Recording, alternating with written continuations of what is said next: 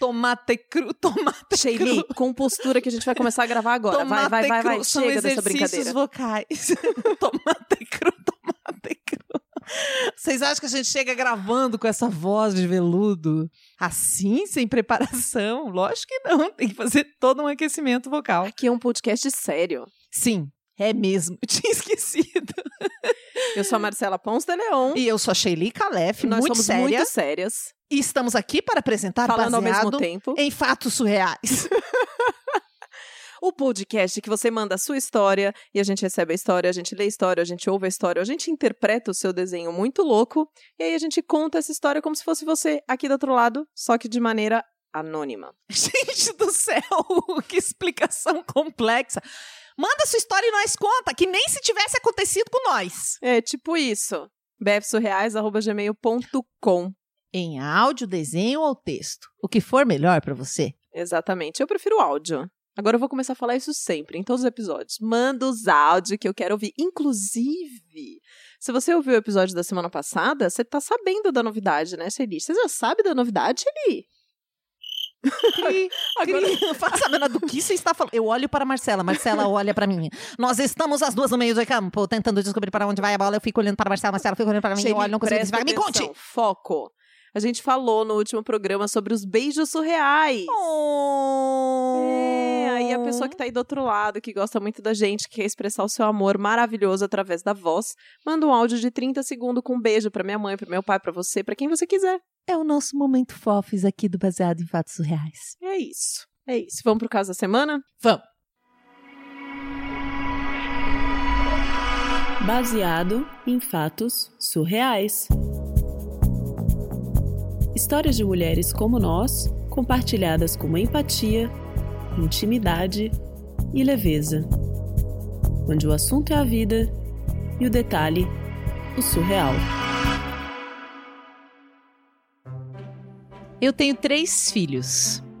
E falam mesmo que o filho é como o dedo da mão, né? Um diferente do outro. Você sempre acha, Sim. quando você tem o primeiro, que você já entendeu. Ai, nossa, agora já entendi. Vai vir o segundo, eu já sei como fazer. O segundo vem totalmente diferente do primeiro. E o terceiro, totalmente diferente dos outros dois. Aí a gente entende que não tem uma receita, vem cada um de uma forma Uhum. e não tem jeito. Então eu tenho um menino que é mais velho, eu tenho uma menina do meio e eu tenho a menorzinha, que é a Juju, a Júlia, que tem seis anos. E esses dias eu estava em casa e aconteceu uma coisa muito surreal. Eu sou budista, mas frequento vários lugares assim com os meus amigos e amigas. A gente é muito eclético em casa. Budista que você falou? Isso. Ah, tá. Isso. Essa é a minha religião principal, né? Eu Uhum. pratico budismo, acredito nisso. E meus filhos todos me acompanham, meu marido também. A gente casou num ritual budista, então foi uma Ah, coisa muito bonito. especial. Uhum. Mas a gente é muito eclético, temos muitos amigos de diferentes religiões, frequentamos vários lugares. Então eu confio muito na espiritualidade. Tá. É um negócio que faz parte de mim, faz parte da vida dos meus filhos também. E esses dias eu estava em casa e Quando, quando vem essa, assim, e esses dias eu tava em casa e eu já, sabe assim, fecho, fecho, né? O cu fecha. que louca! Ele fecha, né? Porque você pensa, já vem, lá vem merda. Lá vem já, o surreal. Lá vai dar, lá vai dar. É, na verdade foi. É porque realmente foi. Eu tava em casa. É, eu moro num apartamento, né? No meio do prédio, então tem andares pra cima, andares pra baixo. Isso vai Ah. fazer sentido na história. Isso é importante pra história. Gravem essa informação. E aí a minha filha mais nova, a Juju, chegou pra mim, olhou bem pra mim e disse: Oi, Joana. me chamou pelo nome. Não é uma coisa que ela faz, me chama de mamãe. Ela disse: Oi, Joana. Aí eu falei: Oi, filha. Eu sou a Maia e eu vim lá de cima pedir um cigarro pra você. Oi, peraí, hã? Como assim? Super estranho. Eu Você também. Não falou você não falou que o nome dela era Juju? Exatamente, exatamente. Mas ela olhou pra mim, super séria, assim, e disse: Eu sou a Maia, eu vim lá de cima pra pedir um cigarro pra você. E aí eu olhei pra ela e pensei: ela tá brincando de alguma coisa, né? Todos os meus filhos são muito criativos. Nossa, a irmã dela é, vive fazendo teatrinho com ela, é uma Uhum, coisa muito. uhum. Falei, ela tá brincando, ela deve ter vindo da vizinha, estavam brincando lá em cima no prédio, Uhum. em outro apartamento, e ela tá falando disso. Aí ela disse. Me dá um cigarro. Eita. Mas ela disse isso com uma seriedade. Tipo, você olhou, achou que ela tava brincando, mas ao mesmo tempo, como parecia muito sério, parecia que não era nem ela. É, parecia muito que não é. Não, nessa hora, eu achei que era uma brincadeira, mas na hora que ela repetiu, ela falou: me dá um cigarro. Eu tive certeza que não era ela. Não sei se isso já aconteceu com vocês, porque eu Comigo conheço não, a minha filha. a Deus. né? Seis anos que eu conhecia muito bem a minha filha. Ela me olhando no olho assim. E aí eu. Ela foi tão incisiva e eu fumo palheiro, sabe? Eu enrolo o cigarro. Sei, eu fumo, não fumo muito, Sei. mas eu mesma Você pego o, o próprio tabaco, cigarro faço meu próprio cigarro. tabaco e Isso. tal. E aí ela me olhando séria, o que, que eu fiz? Eu peguei um- uma palha, coloquei umas flores e umas ervinhas que eu tinha, que era mais um banho de, de defesa que eu tinha em casa. Coloquei essas flores, enrolei esse cigarro, e entreguei pra ela, apagado. Porque achei que ela queria brincar, né? Tipo de fumar, brincar com a mãe dela. Como eu fumo, e ela tava tão séria, eu entreguei pra ela, ela colocou na boca assim como se fosse fumar de brincadeira. Aí ela olhou pra mim e disse: Acende pra mim. mas, gente, eu sei que agora contando pode parecer muito absurdo. E é, né? Tem um lado que é. Sim. Mas eu não tive como dizer não. Eu não tinha como dizer não pra ela, porque ela estava completamente séria. Eu acendi esse cigarro, que também não tinha tabaco, eu tinha colocado só flores e, e umas folhinhas ali, né? Sei. Ela colocou na boca, assim, puxou a fumaça, sentou na minha frente e disse, Senta aqui, vamos conversar. Eita. completamente séria. Nossa, até me arrepiei agora. eu sentei, peguei o meu cigarro, que eu, que eu tava fazendo antes dessa, dessa conversa começar, sentei na frente dela, meio catatônica, assim, eu tava com essa cara que eu tô agora, que vocês não estão vendo, né? Mas, mas eu tava Uhum. assim, com essa cara. Uhum. E aí ela disse, E esses livros aí? Aff. então, olhou pra minha estante de livros, né? Aff. Peguei e falei, é, são meus livros.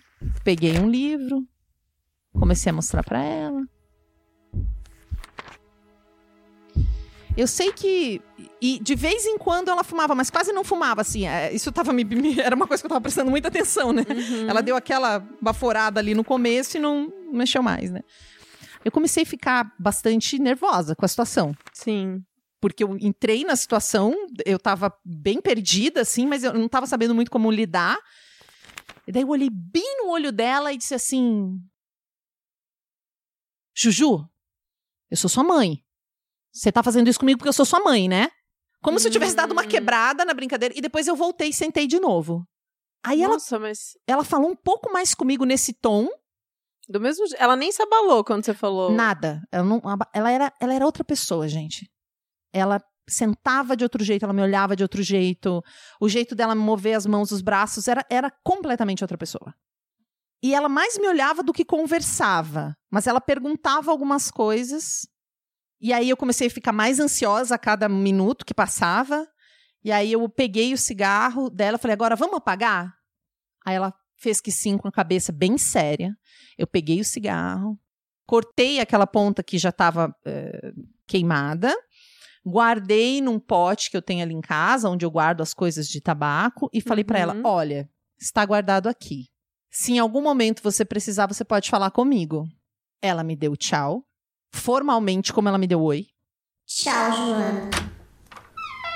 e foi embora. Saiu pela porta de casa. Saiu da porta do apartamento. Né, Ela estava em casa antes brincando. Sim. Quando ela veio sim. falar comigo, e daí ela foi embora. Olha, foi o tempo de eu dar uma respirada funda. Toca a campainha de casa. Eu vou ver minha filha. Eita!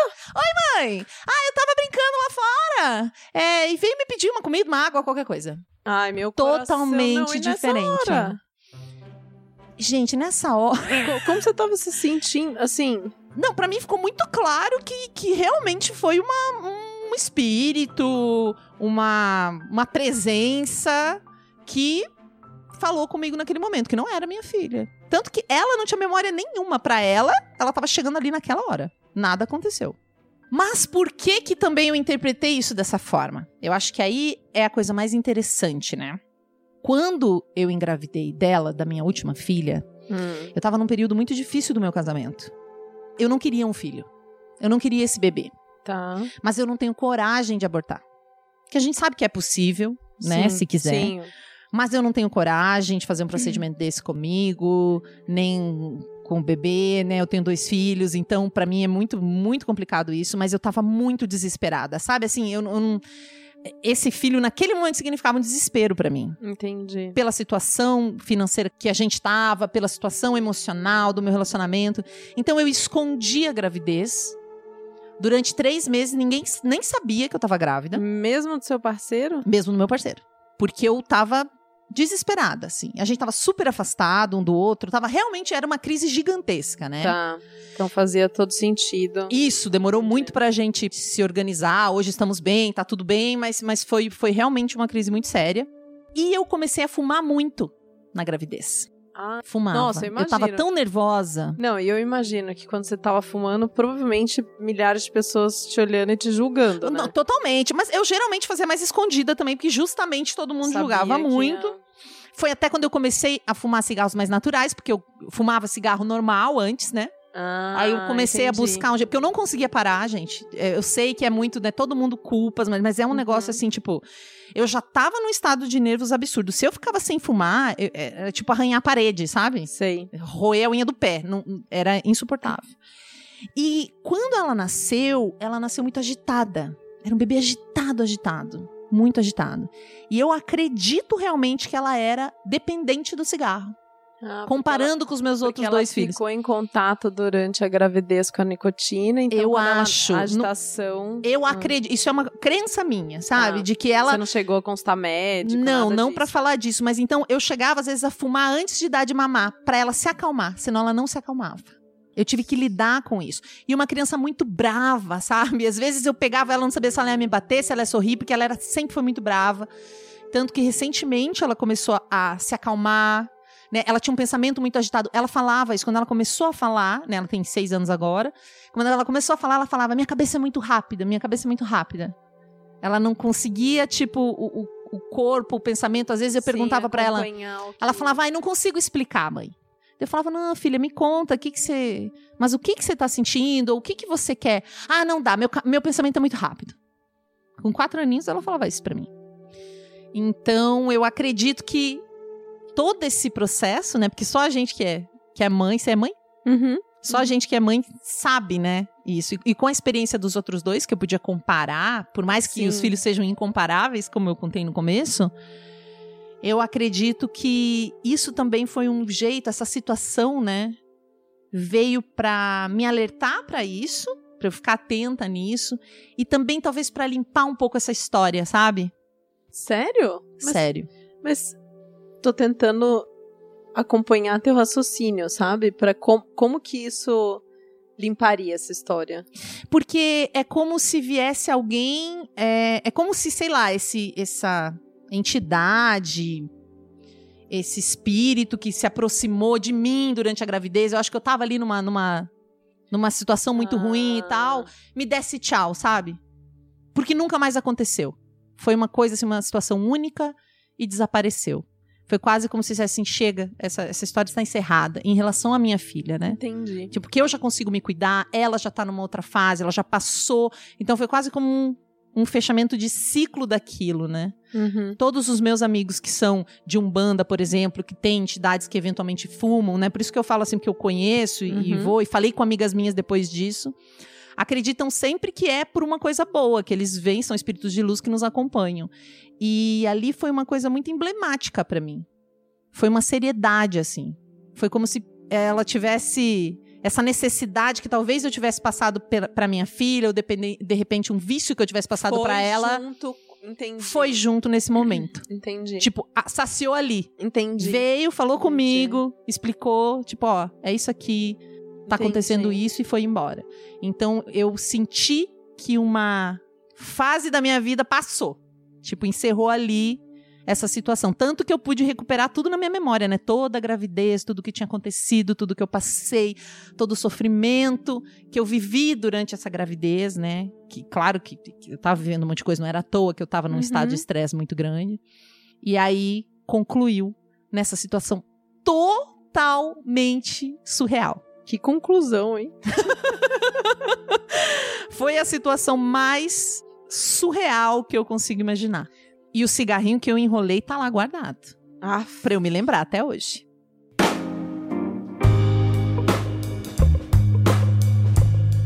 Sheili, que história é essa, cara? Sério? Gente, que história, né? Foi tão estranha essa história quando eu li a primeira vez. Nossa. Muito doida essa história. Mas, assim, por que que eu fiquei tão... Eu fiquei muito impressionada quando eu li, porque eu conheço muita gente que tem histórias assim. De que tava conversando com alguém e a pessoa, de repente, Jura, Vi? Tipo, se muda, transformou. se transforma e dá um recado que é muito importante, fala algo muito importante. Eu, quando eu li essa história, me lembrou várias histórias. Nunca aconteceu isso com você, Marcela? De alguém falar com você e, você Eu não... já falei aqui, né, das minhas conversas. É que normalmente os espíritos eles chegam diretamente pra mim, né? No pé mesmo? da cama, lembra? Eu já contei essas histórias, essas conversas, né? Eles não vêm encarnados, não, em alguém, não. Ah, Mas é super comum, né? Eu imagino pra quem não, não acredita nessas coisas, ouvir essa história, ela fica mais surreal ainda. Não, né? e eu não acredito, eu não sou uma pessoa espiritualizada nesse, nesse aspecto. Só que é uma coisa que já aconteceu tanto na minha vida, desde pequena, que sabe quando você começa a ficar assim, hum, acho que eu preciso começar a olhar pra essas coisas, né?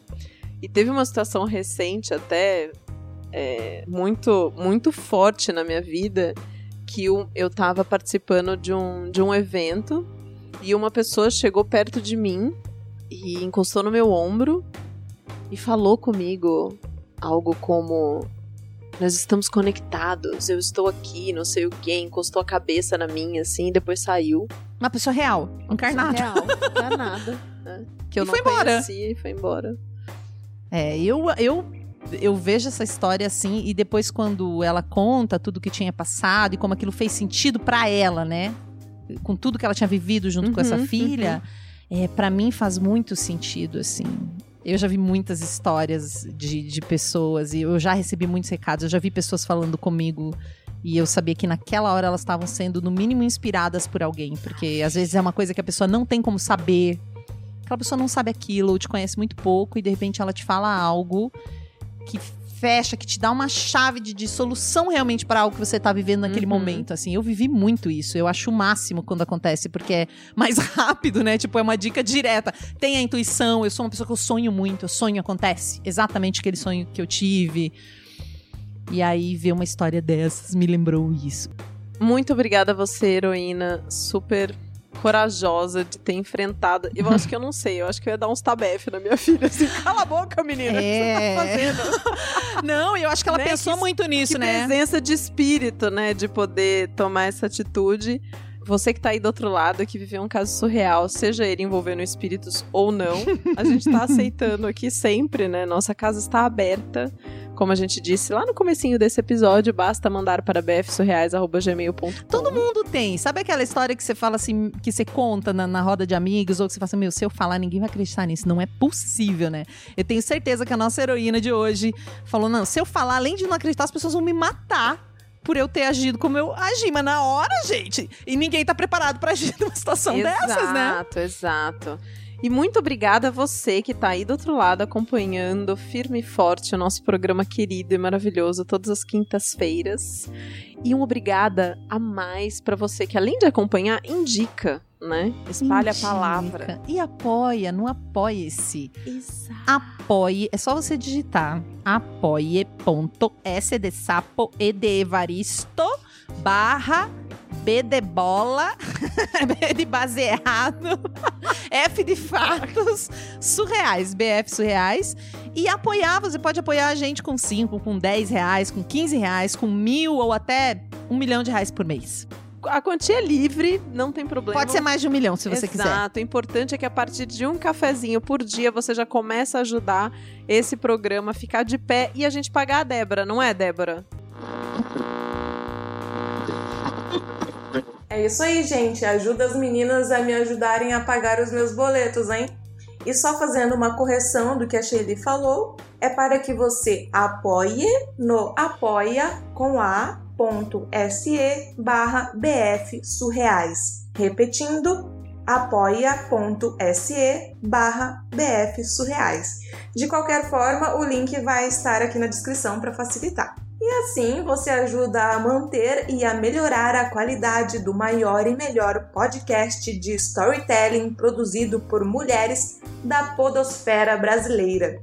E você que acompanha o BFS nas redes sociais também deve ter visto a belíssima camiseta do podcast e deve ter desejado ela também, não é?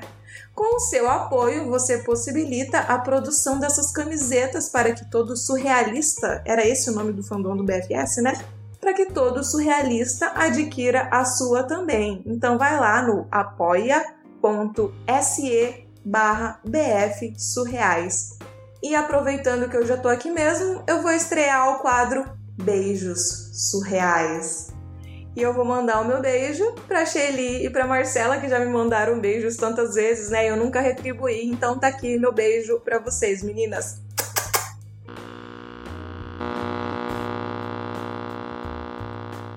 Gente, só contar uma coisa pra vocês antes da gente ir embora. A Débora, nossa editora, mora em Rondônia.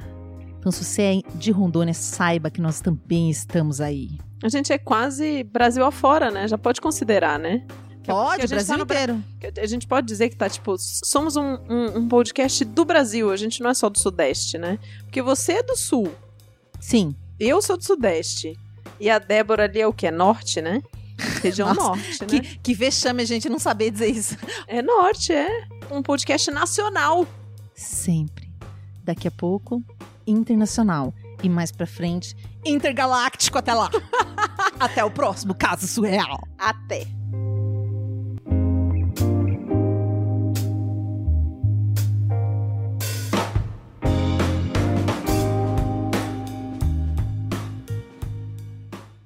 Acompanhe Mulheres Podcasters. Este podcast foi editado por Débora Veiga Ruiz.